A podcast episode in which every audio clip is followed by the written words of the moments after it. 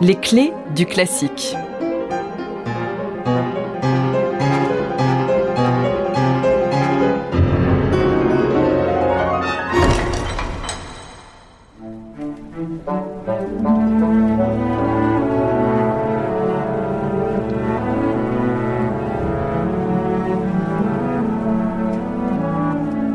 20 novembre 1889 à Budapest, jour de la création de la première symphonie de Gustave Mahler.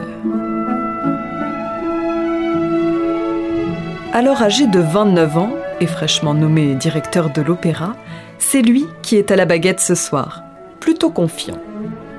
Certes, il a eu du mal à trouver une salle intéressée par sa symphonie, mais pour lui, elle est d'une facilité enfantine et ne peut que plaire.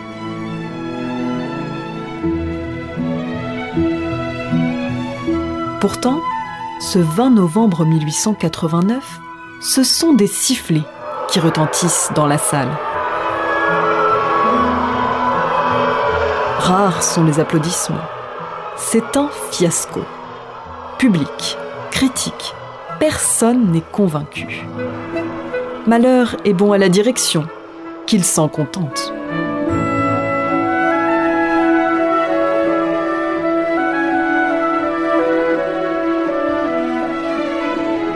Mais revenons un peu en arrière.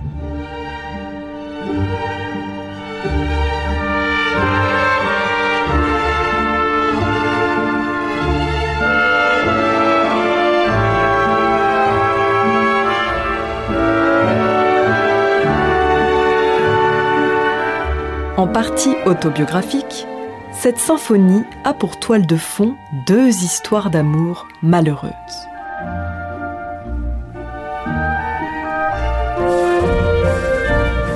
La première date de 1884 à Kassel, en Allemagne, où Mahler est second chef d'orchestre. Là-bas, il s'éprend de la soprano Johanna Richter. Hélas, l'histoire ne dure pas.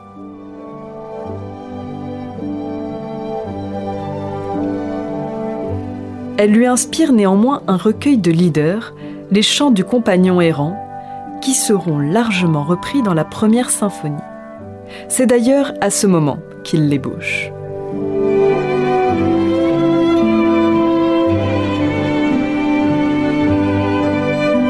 Trois ans plus tard, Malheur vit une nouvelle passion, tout aussi forte, tout aussi déceptive. En 1887, à Leipzig, il tombe fou amoureux de Marion von Weber, épouse du petit-fils du compositeur. Mariée donc, aussi mère de trois enfants.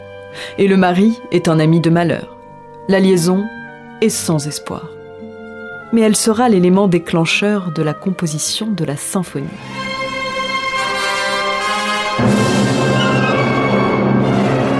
Désespéré, Malheur se trouve alors curieusement plongé dans une période de création intense. La symphonie est achevée en seulement trois mois, entre janvier et mars 1888.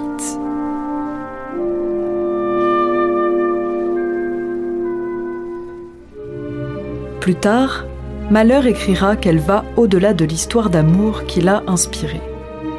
L'événement extérieur n'a été que l'occasion et n'est donc pas le sujet de l'œuvre.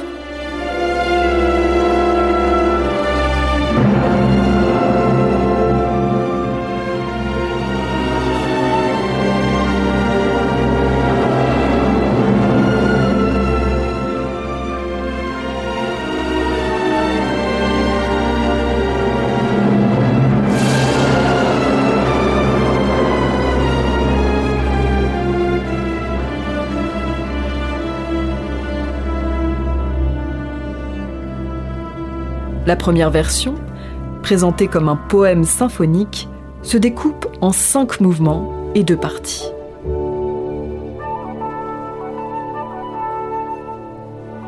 Son titre, Titan, fait écho à un roman du romantique allemand Jean-Paul, l'un des écrivains de chevet de Malheur. Ce titre disparaît en 1896 lors de la création berlinoise, ainsi que le deuxième mouvement, Blumineux, un andante inséré entre les deux premiers mouvements actuels.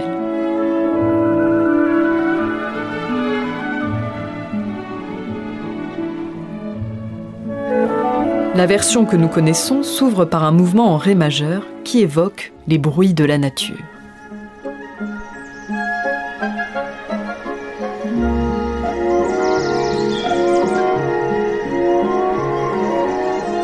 Il est suivi par un Lendler danse populaire autrichienne à trois temps, indiqué kräftig, bewegt, autrement dit puissant, agité.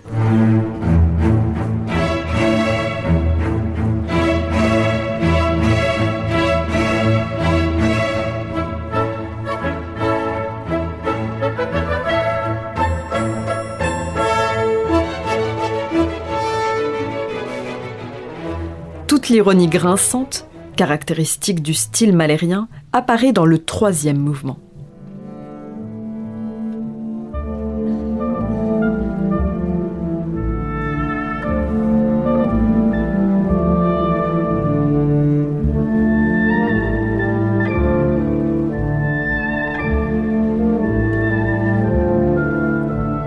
Il s'ouvre par une reprise parodique en mineur de la chanson Bruder Martin, Frère Jacques. Sarcastique, Malheur mêle les styles, corrompt le genre de la symphonie en y insérant rythme populaire et musique de cabaret.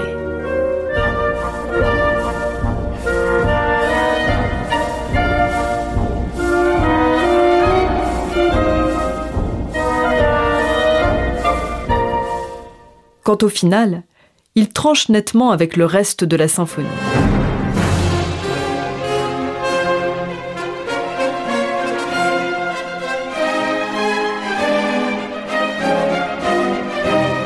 À l'époque incompris par le public, ce quatrième mouvement se présente comme l'explosion brutale et désespérée d'un cœur profondément meurtri, comme l'avait écrit Mahler dans un premier temps avant de supprimer ses précisions.